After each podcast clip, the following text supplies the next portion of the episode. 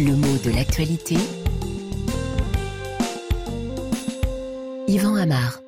La première grogne importante à laquelle doit se confronter le nouveau gouvernement d'Emmanuel Macron, c'est celle des agriculteurs, ceux qui travaillent la terre, qui en tirent leurs revenus.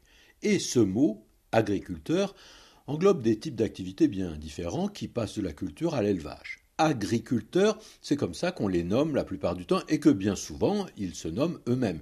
Mais on parle aussi de la colère des paysans, de la colère paysanne.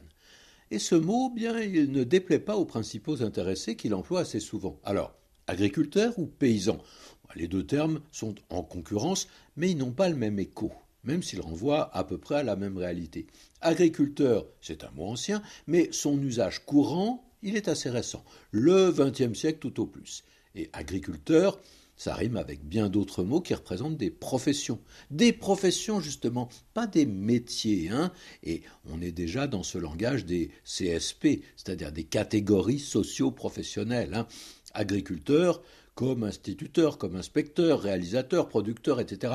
Toute une respectabilité un peu bourgeoise qui s'attache à cette terminaison.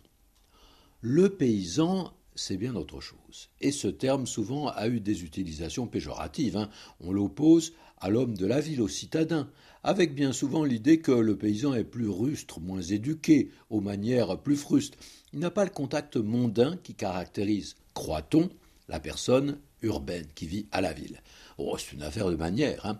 Alors, est-ce que ce mot paysan est abandonné? Bien au contraire, il aurait presque repris du poil de la bête. On parle du monde paysan, du malaise paysan, de la colère paysanne. Hein.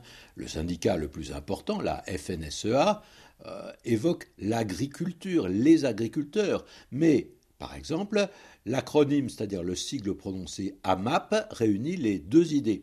Une AMAP, c'est une association pour le maintien d'une agriculture paysanne.